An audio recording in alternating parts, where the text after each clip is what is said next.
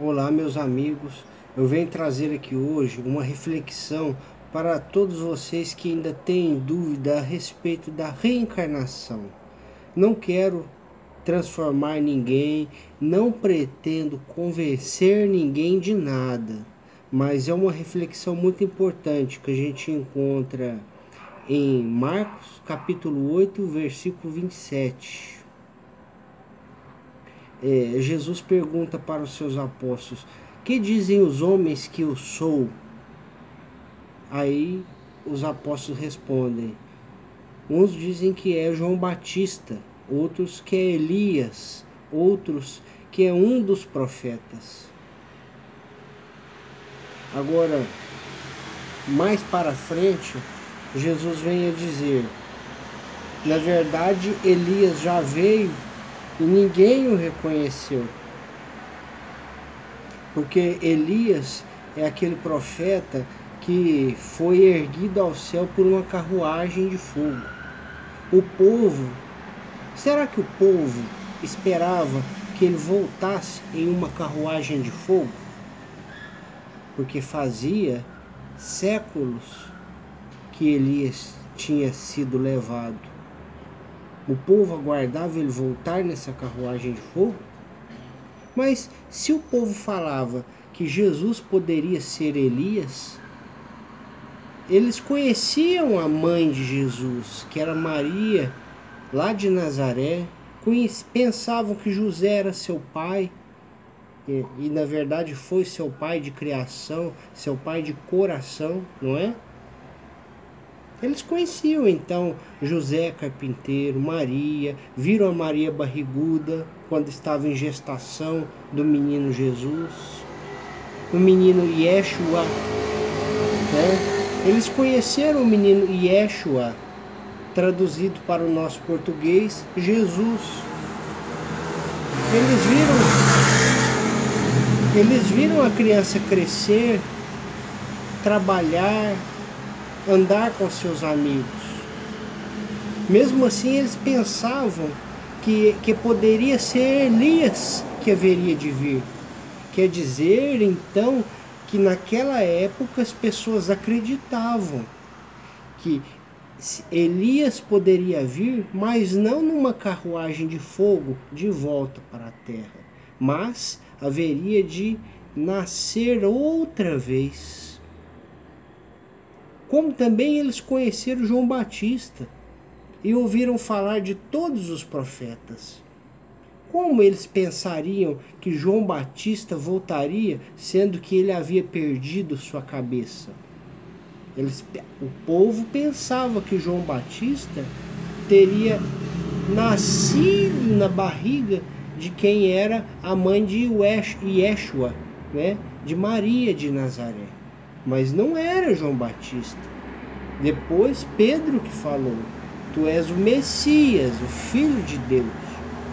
E o povo pensava também que poderia ser um dos profetas, mas a maior parte dos profetas já havia falecido, havia morrido há muitos anos. Como poderia vir eles falavam que era Jesus e conheciam Jesus. Então quer dizer que eles sabiam que poderia ter saído de dentro da barriga de sua mãe, renascido. Desde aquela época eles acreditavam no renascimento das pessoas através da barriga, através da carne.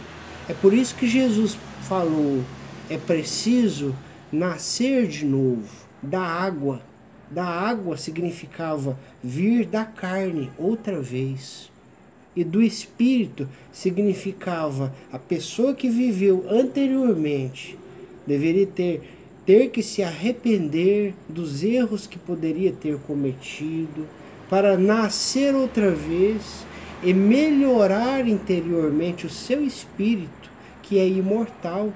E esse renascimento é uma lei se for levar por, esse, por essa reflexão. É uma lei da natureza, uma lei universal. E posteriormente Jesus falou que Elias, que haveria de vir, para alguns que pensavam que ele viria numa carruagem de fogo, não, ele já veio, só que ninguém o reconheceu. Nesse momento, os apóstolos perceberam que ele estava falando que era João Batista. Sim, eles já tinham esse entendimento, o povo daquela época já tinham esse entendimento que do renascer, do morrer, posteriormente renascer. Sim.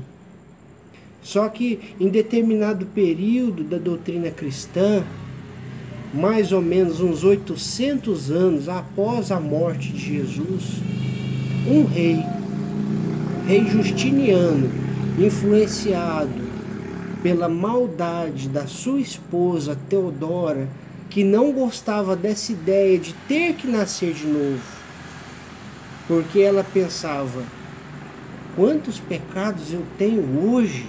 Se eu tiver que nascer de novo, eu vou nascer para sofrer tudo que eu plantei de mal nessa vida. Eles já sabiam de tudo isso. Então o que ela fez? Egoisticamente, mandou seu marido, que era rei, falar com o Papa da época e tirar isso dos estudos bíblicos. Eles não conseguiram tirar, porque as palavras de Jesus estão lá para quem conseguir ler, utilizar a inteligência, se colocar naquela época e buscar essa reflexão que a gente está trazendo agora. Não conseguiram tirar. E mesmo assim, outras passagens da Bíblia, como por exemplo, Jeremias capítulo 1, lá pelo versículo 5, Deus fala: Eu já te conhecia desde o ventre da sua mãe, antes do ventre, antes de você entrar no ventre da sua mãe.